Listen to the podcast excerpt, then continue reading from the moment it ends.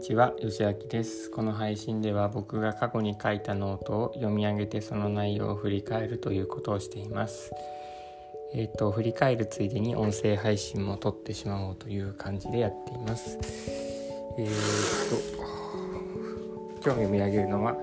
3月18日のノートです。この日は僕がノートを書く理由というタイトルで、えっ、ー、と、書きました。これは、えっと、池田隼人さんという YouTube で池早大学をやっていた、えっと、自分の力で稼ぐ方法を身につけるみたいなあの内容の無料メルマガがあってその中で出されたお題でした。読み上げていきます。僕がこのノートを毎日更新する理由について書いています。えー、っと理由は3つ。挙げています。楽しく生きる人に変わるため稼げる人になるためその記録を残すためということで、えー、と読み上げていきます。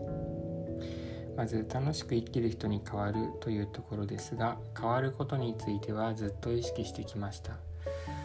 えーと、と僕は小さい頃母が嫌いでした。母は大雑把な人で真っ黒な卵焼きを朝食に出す人です。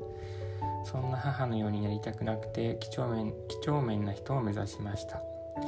多分ある面では几帳面な性格になりました。まあ今はその点はどうでもいいと思ってます。変わりたければ変われるという意識はこの頃に始まったのかもしれません。その意識が次のことをきっかけにより大きくなりました。メンタリスト DAIGO さんの動画。イケハヤさんの無料メール講座。メンタリスト DAIGO さんの動画は生活をより良くするための知識を具体的に実践できる形で教えてくれました。イケハヤさんの無料メール講座は毎日ノートを更新することや文章の書き方を教えてくれました。メンタリスト DAIGO さんの動画を見るようになって変わるために実践することが劇的に増えました。イケハヤさんの無料メール講座でノートをおすすめしてもらって、えっと、変わるための実践を毎日何かやらないとという意識になりました、うん、まああのノートを書くためにはネタが必要でそのためには何か変わるための実践をしようという感じになったということですね。そういうことを継続したくて毎日ノートを更新しています。続けることで楽しく生きる人になろうと思っています。それから稼げる人になるためというところですがもともと稼ぐということにあまり興味がありませんでした。学生の頃はみんなが活躍できる社会を作りたいとか生き物の多様性が続くための活動がしたいみたいなそんなぼんやりとした夢を持っていました。夢が大きすぎて何をすればいいか分かりませんでしたが実家で農業をしてみたり会社に就職して訪問介護をしてみたり自分なりにその夢に近いことをやってもがこうとしました。そうするうちに稼ぐことに興味を持ち始めました。稼ぐってどういうことだと思いますか？僕はいろんな本を読んだりして読んだり会社で働いたりしてお金を稼ぐというのは自分の働きが誰かの役に立ったかなと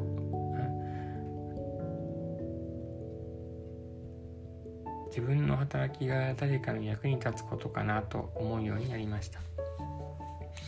農業をしている時にも介護をしている時にも僕はあまり稼げませんでした。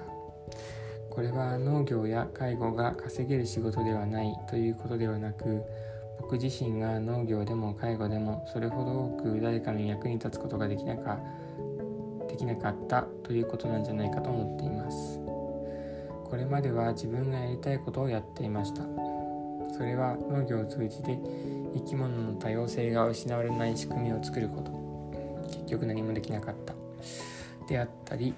介護の仕事を通じていろいろな理由で自由が利かない人たちを少し助けることでその人が社会で活躍するのを助けること。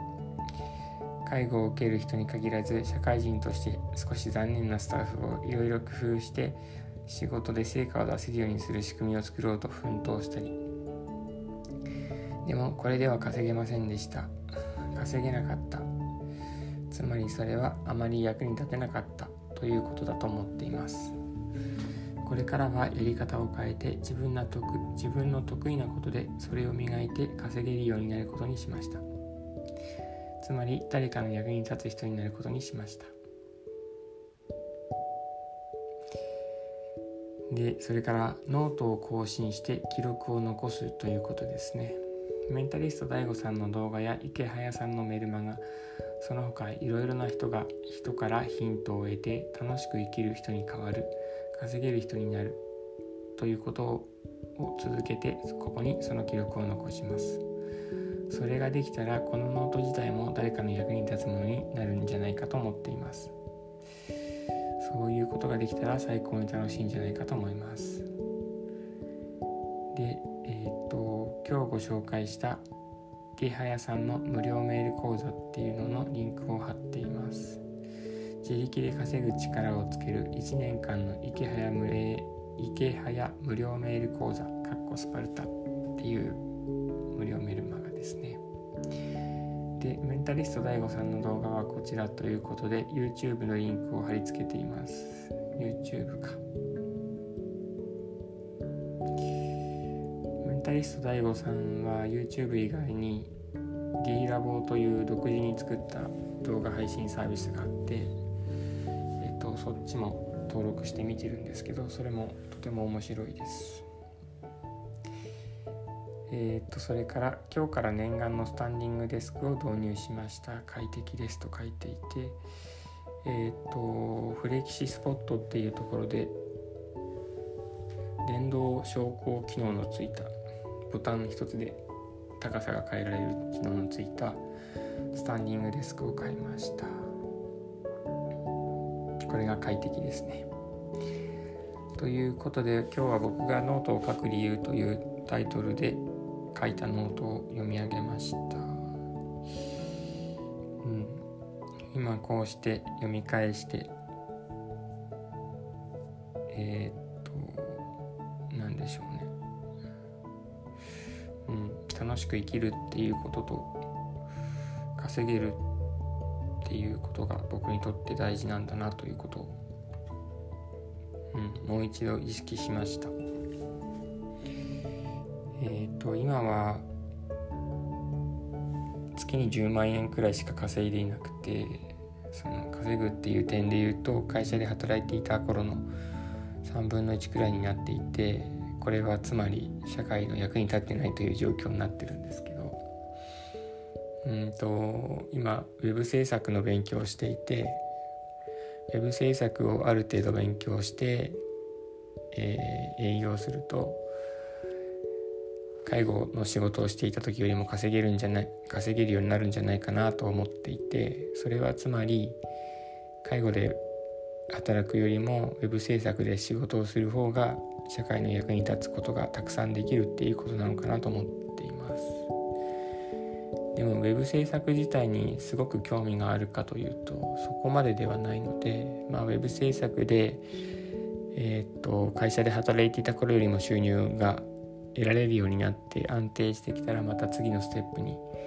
と思っています。ということで今日はここまでにします。聞いてくださってありがとうございました。